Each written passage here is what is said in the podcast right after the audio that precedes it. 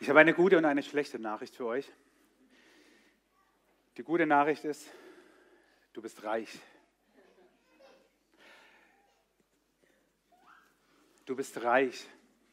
Ich bitte dich mal zu überlegen, wie viel Geld du im Monat frei zur Verfügung hast. Also alles ohne Steuern. Dazu gehört auch das Geld, was du hast, bevor du deine Miete zahlst, bevor du deine Nebenkosten bezahlst und, und, und. Also einfach mal so grob, ja. Äh, so, und jetzt bitte einfach mal laut sagen. Nein, Scherz. Also, äh, überleg einfach mal, wie viel Geld hast du im Monat, was bekommst du sozusagen, ja. Äh, ohne die Steuern, wie viel? So, das ist jetzt schon vielleicht herausfordernd für dich, es wird aber noch herausfordernder, tut mir leid. Teile diese Zahl einmal durch 30. Wenn dir das schwerfällt und du hast eine Zahl gerade im Kopf, wo hinten eine Null ist, nimm die Null weg, dann musst du es nur noch durch drei teilen. Kriege ich mal einen Applaus von den Mathelehrern, die hier anwesend sind? Also, das, was du im Monat hast, durch 30 teilen, damit du weißt, wie viel Geld hast du jeden Tag frei zur Verfügung. Okay, ich lasse euch noch ein bisschen Zeit, so eine halbe Stunde, dann werden es auch die Letzten haben. Die Ersten kriegen ein Arbeitsblatt, das sie schon mal anmalen dürfen. Nein, Scherz. Also, habt ihr die Zahl im Kopf? Jetzt sage ich euch was.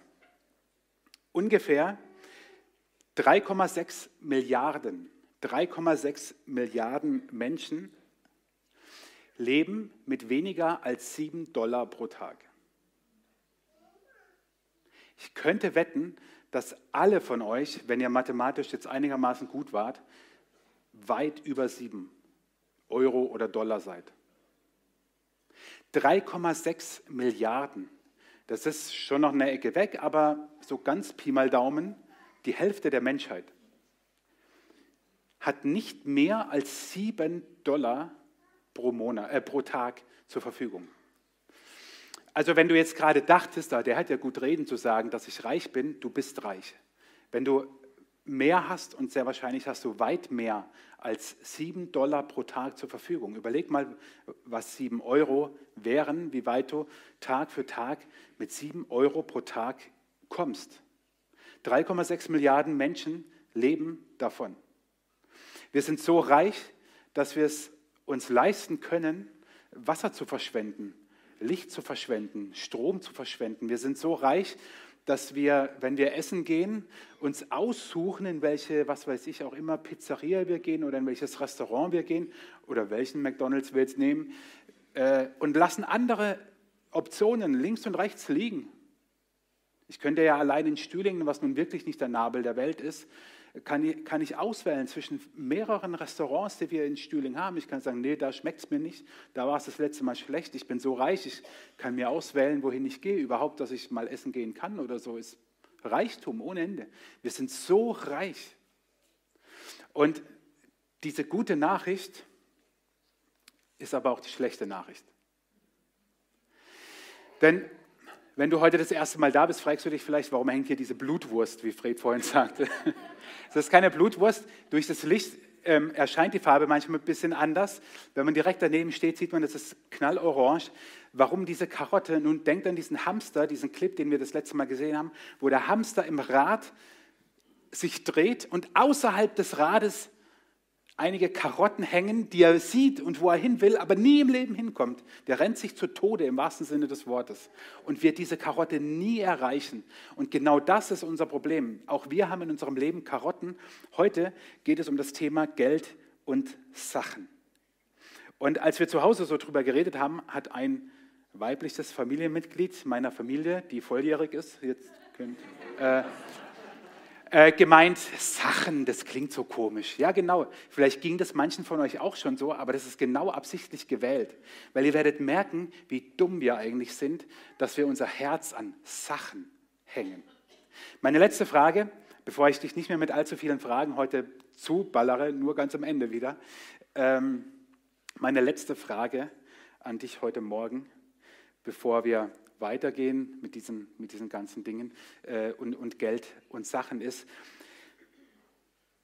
Was waren die ersten Dinge, die dir in den Sinn kamen, als du dieses Thema gehört hast?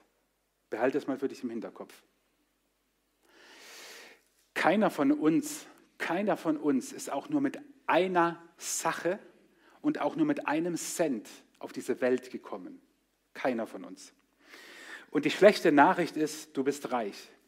Warum ist das eine schlechte Nachricht? Lasst uns eine Geschichte lesen aus dem Neuen Testament. Die hat Jesus erzählt als Gleichnis, was Reichtum und Sachen mit uns machen können. Und das ist ein Text, der kommt ganz wenig vor in äh, Predigten. Ich habe selber, ich weiß gar nicht, ob ich überhaupt schon mal eine Predigt drüber gehört habe, weil der halt echt nicht nice ist. Echt nicht, überhaupt nicht. Aber so what, es steht in der Bibel. Lest mit Lukas 12. Ein wohlhabender Mann besaß einen großen Hof mit Äckern, die reiche Ernten brachten. So viel, dass seine Scheunen die Erträge nicht fassen konnten. Da sagte er sich, ich weiß, was ich mache. Ich werde meine Scheunen abreißen und größere bauen. Auf diese Weise habe ich genug Platz, um alles zu lagern. Und dann werde ich mich zurücklehnen und mir sagen, mein Freund, du hast für Jahre genug eingelagert. Genieße das Leben, iss, trink und sei fröhlich. Aber Gott sagte zu ihm, wie dumm von dir. Du wirst noch heute Nacht sterben. Und wer wird dann das alles bekommen? Ihr seht, wie dumm es ist, auf der Erde Reichtümer anzuhäufen und dabei nicht nach Reichtum bei Gott zu fragen. Ist nicht der allerschönste Text, vor allem nicht, weil ihr ja alle reich seid. Ja, das habt ihr vorhin selber festgestellt. Ihr seid alle reich. Und es spielt überhaupt gar keine Rolle, wer von uns jetzt reicher ist.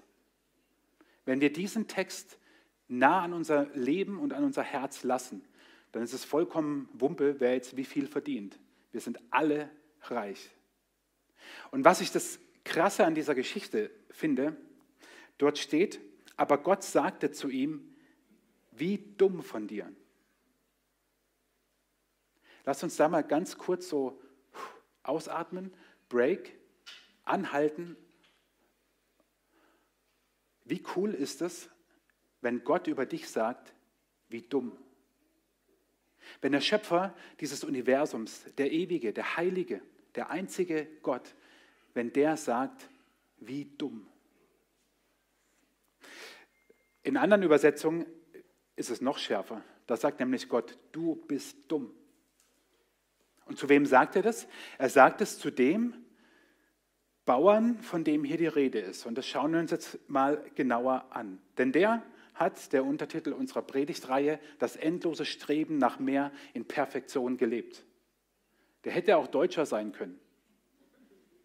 Ja, der sagt sich, Mensch, ich habe so viel, ich muss sogar meine Scheunen abreißen und größere Scheunen bauen, damit ich das Ganze, was ich habe, behalten kann. Das Problem ist, da sagte er sich, ich weiß, was ich mache, ich werde meine Scheunen abreißen und größere bauen. Auf diese Weise habe ich genug Platz, um alles zu lagern. Das war sein Problem.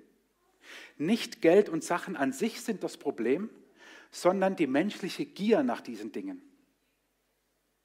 Ich sage das manchmal so spaßeshalber, aber ich meine es wirklich bitter ernst.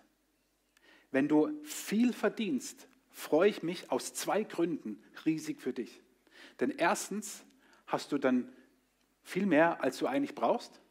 Und zweitens kannst du viel mehr spenden.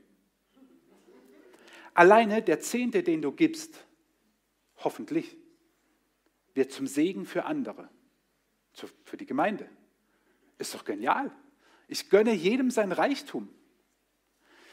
Ich gönne jedem sein Reichtum, denn dadurch kannst du mehr spenden. Ich weiß nicht, wer es mal sagte, ähm, ja, aber es war jemand Reiches, der sagte, reich zu sein und im Reichtum zu leben, ist nicht das Problem. Das Problem ist, reich zu sterben. Und da dachte ich so, da hat es einer kapiert. Was machst du mit all dem, was du hier hast? Häufst du es an wie der Narr, wie es Luther übersetzt, wie der Dummkopf? Häufst es an und stirbst reich und dann hast du gar nichts mehr davon. Aber hättest mit all dem eine Menge Segen bewirken können. Nicht Geld und Sachen sind das Problem, sondern die Gier danach, der Umgang damit, Was machst du mit all dem, was Gott dir geschenkt hat? Ich habe vorhin gesagt, wir sind auf dieser Erde mit nichts gekommen. Alles, was du hast, ist Gottes Geschenk und Gnade für dich. Was machst du damit? Wie setzt du das ein? Ich will dich warnen vor der Wenn-Dann-Falle, über die ich manchmal schon in Predigten gesprochen habe, dass wir manchmal sagen, wenn ich erstmal, dann. Wenn ich erstmal so viel habe, dann geht es mir besser. Wenn ich erstmal so viel habe, dann kann ich auch mehr spenden. Wenn ich erstmal dieses Projekt erledigt habe, dann kümmere ich mich um anderes. Wir können es in ganz viele. Wenn ich erstmal mehr Zeit habe, dann kümmere ich mich auch mehr um die Familie. Wenn erstmal der Stress weniger ist, dann investiere ich auch wieder in meine Freundschaften. Wir haben diese, diese Wenn-Dann-Falle in allen Bereichen unseres Lebens. Das Problem ist erstens, es ist nie aufgelöst im Wohlwollen. Das wird es nie geben. Und zweitens ist, das Leben läuft ja weiter, während du dir immer wieder sagst, wenn, dann. Das Leben läuft weiter. Aber was machst du in dieser Zeit? Deswegen warne ich dich äh, vor dieser wenn, dann Falle. Und was ich selber in der Predigt gehört habe über das Thema war diese Aussage, definiere dein Genug. Überlegt mal, jeder von uns würde für sich sagen können, das ist genug für mich. Egal, ob es jetzt im Blick auf Geld und Sachen, äh, die Frage ist nach, nach Besitz, nach einem Häuschen. Vielleicht baust du oder, oder, oder willst bauen oder so und sagst du, okay, was ist, was ist eigentlich mein Genug? Müssen es wirklich fünf Badezimmer für eine dreiköpfige Familie sein? Reichen vielleicht auch vier? Also was ist, was ist dein Genug? Wo sagst du, okay, damit, damit bin ich zufrieden? Kleiner Tipp, frage auch ein paar andere Leute, ja, weil sonst kriegst du gar keine Korrektur wahrscheinlich. Also, aber definiere das. Genauso Urlaub, genauso Besitz. Jetzt ist, ähm, ich glaube, schon raus. Das interessiert mich schon gar nicht mehr so sehr. Ich werde auch älter. Äh, das neueste iPhone 15, was Pro, irgendwas Max ist rausgekommen, whatever. Ihr wisst, ich bin der totale Apple-Freak, ja. Aber äh, meins ist die fünftletzte Generation. Das interessiert mich gerade auch nicht mehr so, weil mein, mein Genug ist, ich muss mit dem Ding arbeiten können, es muss laufen. Und mein Genug ist nicht, ich muss das Neueste immer haben. Das ist mein Genug in dem Bereich. Ich muss nicht das Neueste haben, überhaupt nicht. Ich meine, überlegt mal, viele von euch, die kennen noch eine Zeit ohne diese Teile. Es war so schön. Jetzt ist es auch schön, gar keine Frage. Ja. Aber wir wussten noch, was Leben ist. Wir wussten auch noch, was lange, ich sage immer, wir wussten noch, was Langeweile ist. Die, die, die haben wir, wir heute, und nicht nur die, die Jugendlichen und Teenager und so, auch Erwachsene nicht. Wenn ihr wüsstet, wie oft wir auf die Dinger am Tag, da gibt es ja Studien, wie oft wir sie antippen und anmachen, ja, das ist furchtbar. Auch Erwachsene, ja. Ähm, aber wir, wir wussten früher noch, wenn halt mal gar nichts los ist, ja, und so, dann, pff, keine Ahnung, dann hingst du halt mal rum. Das, das ist heute ja kaum mehr möglich. Wir werden ja auch immer gestört von den Dingern. Ich meine, wir lassen es zu. Jeder ist ja selber dafür verantwortlich, was er damit macht. Das diktiert dir ja niemand. Niemand sagt, du musst es immer anhaben, geschweige denn immer dabei haben. Vielleicht erinnert ihr euch an die Predigt, wo ich mal sagte, es ist nachweislich so, dass sie uns dümmer machen diese Dinger, weil wenn wir sie nämlich nur im Raum haben, ist unsere äh, Hirnleistung beeinträchtigt. Nicht durch Strahlungen und dergleichen, sondern weil wir unbewusst, unterbewusst immer denken, es könnte da was Interessantes drauf sein und uns nicht mehr auf eine Sache konzentrieren können. Das haben psychologische Studien ergeben. Das ist faktisch so. Also sie machen uns dumm. Okay, aber was ist dein Genug? Ich habe eben gesagt, es gibt so viele schöne Sachen und die an sich auch gar nicht das Problem sind. Egal, ob das der Urlaub ist, ob es Geld ist, eben das Smartphone, das Auto. Es, es setzt Dinge ein, setzt Dinge ein, die dir wichtig sind. Du kannst auch deinen Garten einsetzen zu Hause. Du kannst auch Reisen einsetzen, egal was, dein, dein Besitz. Die Gesellschaft sagt dir, du brauchst, was du nicht hast. So funktioniert Werbung. Du brauchst, was du nicht hast oder noch nicht hast, weil du es dir gleich kaufen wirst. Das, das sagt dir die Gesellschaft, das sagt dir die, die Werbeindustrie, das, das wollen dir die Hersteller von äh, verschiedenen Sachen, aber genauso auch deine äh, Kreditinstitute oder auch deine äh, Versicherungen oder wer auch immer, Reisebüros, die wollen dir genau das vermitteln. Du brauchst, was du nicht hast. Jesus sagt, ich gebe dir, was du wirklich brauchst. Und ich habe auf diesem Bild nur mal so symbolisch ein paar Sachen drauf. Wie gesagt, das kann bei dir ganz andere Sachen sein. Das können Hobbys sein, die ressourcenverschlingend sind. Egal was es ist. Vielleicht sagst du, über manches juckt mich da gar nicht. Ja, ist okay. Jeder von uns hat aber etwas in diesen Bereichen, wo er sagt, das ist mir sehr wichtig. Es gibt aber eine Sache, das eine Kombination aus zwei Sachen ist, die in unserer postmodernen Zeit die größte und wichtigste Sache ist. Und das ist die Kombination aus Zeit und Aufmerksamkeit. Ich will es dir verdeutlichen anhand von drei, anhand von drei ähm, Bereichen, die jeden von uns betreffen. Das erste ist alles Digitale und Social Media. Wenn man sich ein bisschen in die Abgründe dieser Industrie hineindenkt, es gibt auch Reportagen darüber, dann haben sie ein einziges Ziel.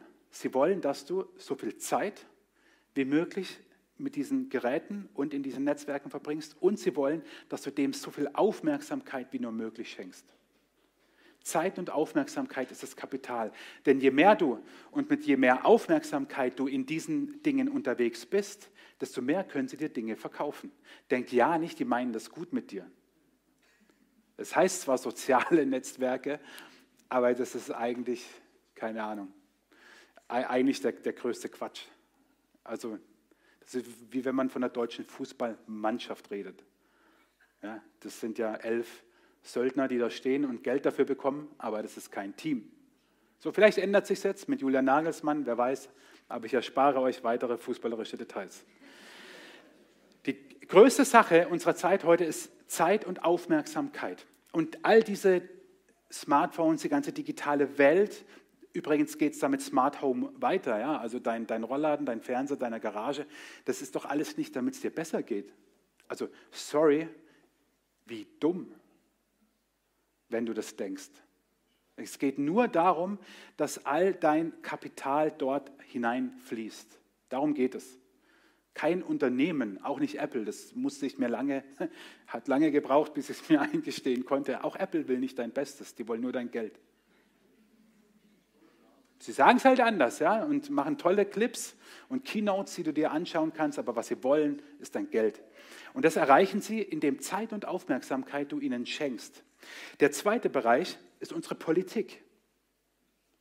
Das größte Anliegen unserer Politik ist, jetzt will ich nicht zu sehr politisch werden und will es auch parteiunabhängig sagen. Das größte Anliegen ist, dass so viel Zeit und Aufmerksamkeit wie möglich in Arbeit gesteckt wird, trotz Diskussion von Vier-Tage-Woche, damit der Deutsche sowohl persönlich sein Gehalt verdient, als auch die, die Wirtschaft angekurbelt wird. Für mich einfach das beste Beispiel, tut mir leid, da habe ich einfach eine Schlagseite, das gebe ich auch zu, aber da werde ich auch nicht müde, ist unsere Familienpolitik. Unsere Familienpolitik funktioniert so, wir müssen Kitaplätze und verlässliche Grundschulen so anbieten, dass jeder, aber auch wirklich jeder meint, er hätte einen Anspruch darauf, dass sein Kind so früh wie möglich in den Kindergarten kommt, damit Mama und Papa wieder arbeiten können. Interessiert irgendjemanden, wie wir die kräftigste und stärkste Kernzelle unserer Gesellschaft, nämlich Familie, an sich stärken können. Wie wäre es, wir würden dafür sorgen, dass Kinder in Sicherheit aufwachsen? Wie wäre es, wir würden dafür sorgen, dass Kinder überhaupt gar kein Problem bekämen oder besser ihre Eltern, wenn sie die ersten drei Jahre einfach daheim bleiben? Und wir würden alles da hinein investieren, auch Geld, dass Mama und Papa oder manchmal ja auch nur Mama oder nur Papa ähm, nicht gezwungen sind, zu arbeiten. Wie wäre das? Das interessiert aber keinen, weil wir würden dann nicht in unsere Wirtschaft investieren. Unsere Zeit und Aufmerksamkeit will unsere Politik immer nur auf die Arbeit lenken, weg von der Familie. Wenn ich das schon lese, in, jetzt ist ja gerade wieder ähm, Wahlkampf in verschiedenen Ländern, äh, Bundesländern, Und nächstes Jahr wird es ja dann noch schlimmer. Wenn ich, wenn ich das immer wieder lese, dass äh, unter, unter, dem Stichwort Familienpolitik, Familienfreundlichkeit, das heißt, ja, wir wollen äh, kostenlose Kita-Plätze schon ab vor der Geburt oder keine Ahnung was, vielleicht noch das Kind in der Kita zur Welt bringen oder so, das wird dann der neueste Schrei, keine Ahnung. Äh, also das ist, nicht, das ist nicht familienfreundlich. Warum will man das? Ja, damit Mama und Papa wieder arbeiten gehen können. That's the point. Da geht es doch nicht um das Wohl des Kindes. Kein Kind, kein Säugling hätte es nur den freien Willen und könnte sprechen, würde sagen, ich möchte mit ein paar Monaten in die Kita gehen. Kein einziges Kind würde das sagen. Keins. Kein einziges. Es braucht Mama, es braucht Papa. Und dass es Lebensumstände gibt, die das nicht ermöglichen, ist doch vollkommen klar. Wir leben in einer Welt, die gefallen ist und nicht im Paradies. Aber wir sollten alles daran setzen, dass unsere Kinder zu Hause aufwachsen und nicht in einer Sammelstelle, wo andere Kinder auch noch sind. Da haben sie genug Zeit ab dem Alter von drei Jahren. Aber unsere Politik will unsere Zeit und Aufmerksamkeit, wichtigste Sache der Postmoderne, darauf lenken, dass wir möglichst schnell wieder hinein investieren in unsere Wirtschaft. Und die letzte Zeit- und Aufmerksamkeitsfalle war unsere Corona-Zeit, wie wir sie genannt haben. Was haben wir gelernt? Bleib zu Hause, kümmere dich um dich selbst, hock auf dem Sofa, dann wirst du der Held. Das haben wir gelernt.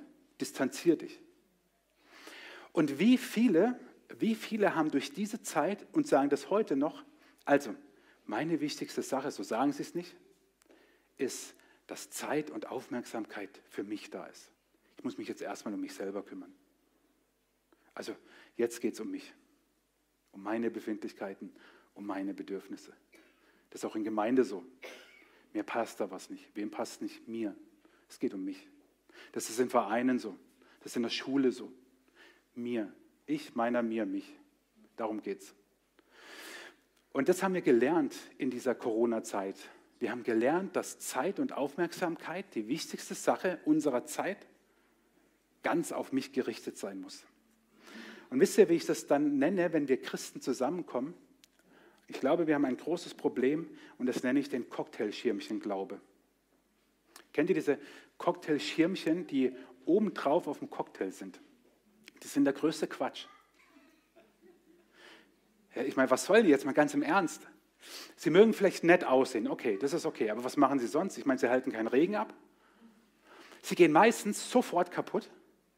Diese Gummiringe, die da drumherum sind, die zerfetzt auch sofort. Oder wenn du sie wegmachen willst, zerbrichst du das andere. Also diese Schirmchen halten weder etwas ab, noch sind sie stark. Und ich glaube und frage dich, ich habe vorhin gesagt, ich frage dich gegen Ende nochmal was. Ich bitte dich ganz ehrlich zu sein. Wozu brauchst du Gott?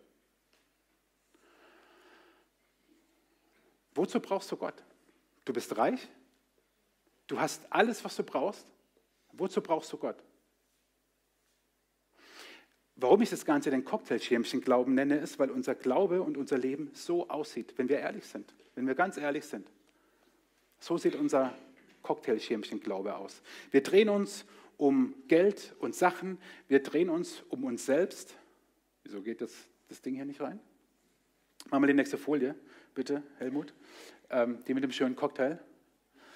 Ähm, genau, da ist sie. Nochmal zu.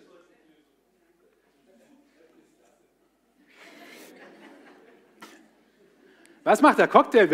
Was, was geht hier ab? Jetzt habe ich extra einen schönen Cocktail gemacht, obwohl ich gar keinen Cocktail mag. Da ist er wieder. So, das sieht alles nett aus.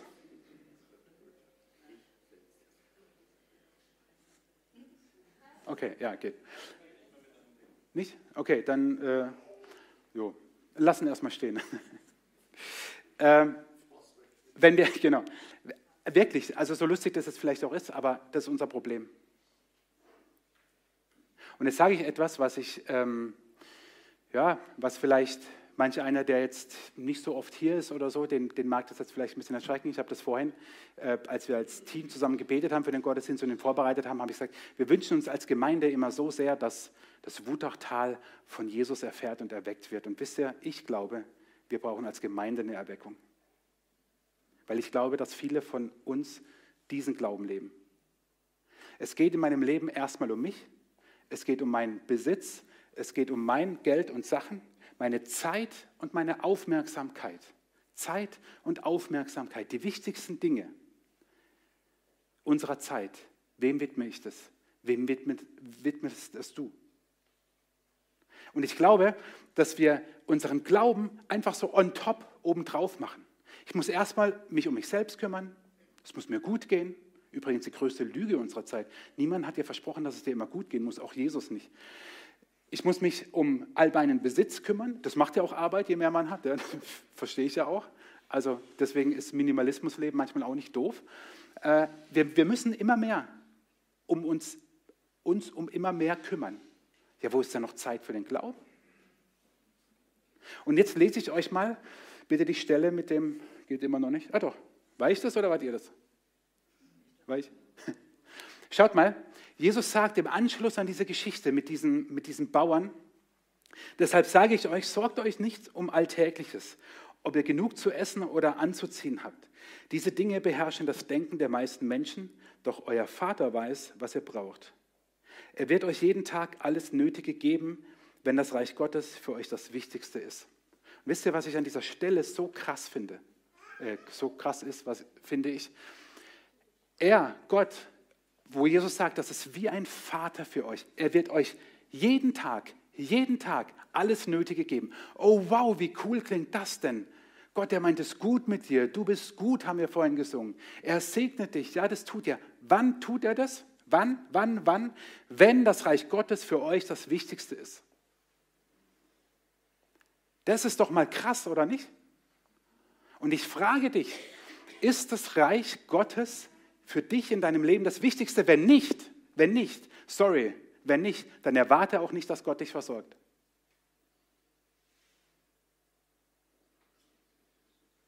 Wir machen eine kurze Werbeunterbrechung, ich bin gleich wieder da. Hey, lass dir das mal auf der Zunge zergehen, was hier steht. Ich mache den Umkehrschluss von dem, was da steht. Ja? Ich weiß nicht, ob der immer erlaubt ist, aber ich, ich fordere euch heute heraus. Wirklich.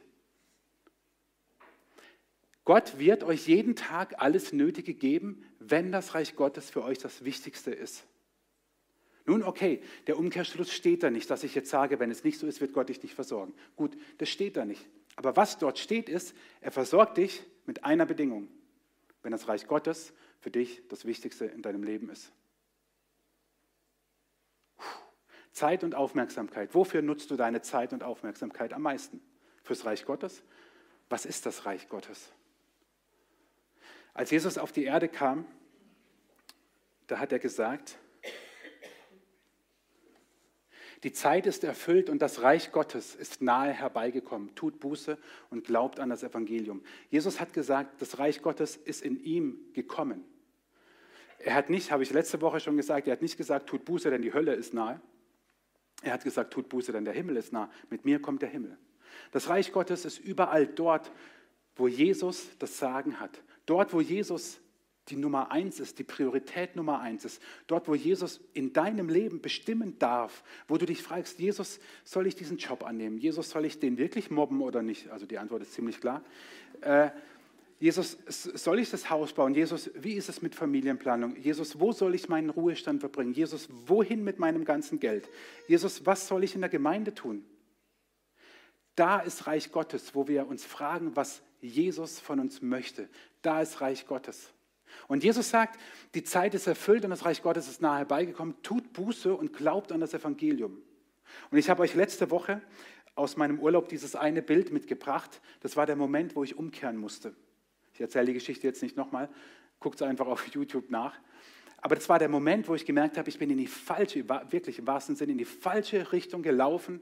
Ich muss umkehren und diesen ganzen mühsamen Weg, das hätte ich mir alles sparen können also zumindest einen bestimmten Teil davon, hätte ich mir alles sparen können, wenn ich nur in die richtige Richtung gegangen wäre, weil mein Weg da hinten, das war ja der richtige. Und ich Vollidiot bin dort hochgelaufen. Aber der Moment kam, wo ich gesagt habe, okay, ich muss umkehren. Ich bin in die falsche Richtung gelaufen und ich muss da alles wieder runter und muss den anderen Weg nehmen. Und ich mache diesen provokanten Vers nochmal rein. Nochmal, nicht Geld und Sachen an sich sind das Problem, sondern unsere Gier danach, die sich wie zeigt, worauf richten wir unsere Aufmerksamkeit und unsere Zeit. Da merkst du, wonach du strebst, was dir wichtig ist. Worauf richtest du deine Aufmerksamkeit und deine Zeit? Und Jesus sagt, wir haben mit Gott einen himmlischen Vater, der alles weiß, der weiß, was wir brauchen, der uns liebt. Und wir haben mit Jesus jemanden, der am Kreuz für uns gestorben ist, damit diese Umkehr überhaupt möglich ist. So wie ich umgekehrt bin von diesem einen Punkt, kannst auch du heute umkehren. Du kannst sagen, okay Jesus, ich merke, dass ich diesen Geld und Sachen viel zu viel Zeit und Aufmerksamkeit widme. Und dass ich nicht frage, was eigentlich du mit meinem Leben willst. Das Reich Gottes, dass dein Wille geschieht, hier auf der Erde. Sorry, das hat mich die letzten Wochen, Monate, vielleicht Jahre gar nicht interessiert. Und ich möchte, wisst ihr, ich sage euch das so ein bisschen ich weiß, das ist, das ist hart und so weiter, aber was soll ich machen? Ich kann ja nicht ändern, was in der Bibel steht. Wenn wir uns um das Thema Geld und Besitz und Sachen und warum das so wie eine Karotte ist, die wir, die, der wir nachjagen, aber nie erreichen werden und uns dann fragen, wohin mit meinem Leben? Was mache ich mit meinem Leben? Ich kann ja nicht, ich würde ja gerne sagen, du ist alles okay. Du machst es so, er macht es so, ich mache es so, wir haben uns alle lieb, alles gut. Chill erstmal eine Runde, meditiere dich ins Nirvana und dann wird alles gut. Das, ehrlich, das würde ich euch gerne sagen, weil hey, dann könnten wir jetzt ganz entspannt sein. Und dann käme ich mir auch nicht so doof vor, euch so eine knallharte Wahrheit sagen zu müssen. Aber ich erfinde es ja nicht. Das steht ja in der Bibel, im Wort Gottes. Und es sagt Gott selber. Er sagt, ich werde dich jeden Tag versorgen und alles Nötige geben, wenn du das Reich Gottes, wenn du die Frage, was Jesus für dein Leben vorhat, was er mit dir will, wenn du das an Nummer eins setzt und nicht deine Bedürfnisse, deine Aufmerksamkeit, deine Zeit nicht nur nach deinen Bedürfnissen richtest, sondern fragst Jesus, was willst du? Und deswegen habe ich vorhin gesagt, dass ich glaube, dass wir eine Erweckung brauchen. Jeder Einzelne. Ich schließe mich voll mit ein.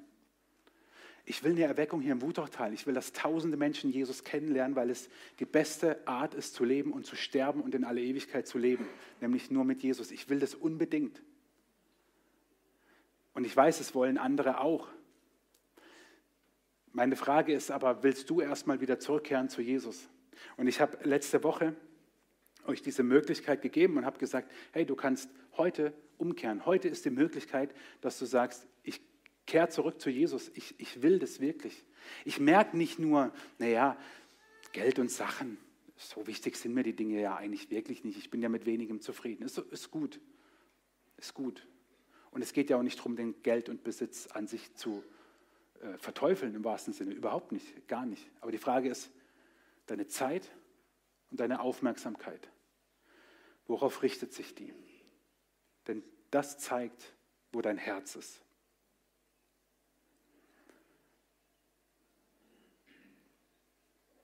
Ich habe vorhin gesagt, dass wir nur aus Gnade die Dinge haben, die wir haben. Und bevor ich bete und dir auch die Möglichkeit gebe, dass du selber betest und umkehrst, wollen wir ein Lied singen, dass das zum Ausdruck bringt, dass alles, was wir haben, Gnade ist. Wir haben nichts verdient. Nichts. Reine Gnade. Dieses Lied beginnt damit, allein aus Gnade stehe ich hier. Und deswegen bitte ich dich, wenn es dir möglich ist, dass wir dem auch Ausdruck verleihen und alle aufstehen, wenn wir dieses Lied singen. Oder du hörst vielleicht einfach nur zu und lässt es auf dich wirken. Aber lass uns auch mit unserer Körperhaltung zum Ausdruck bringen, allein aus Gnade stehe ich hier.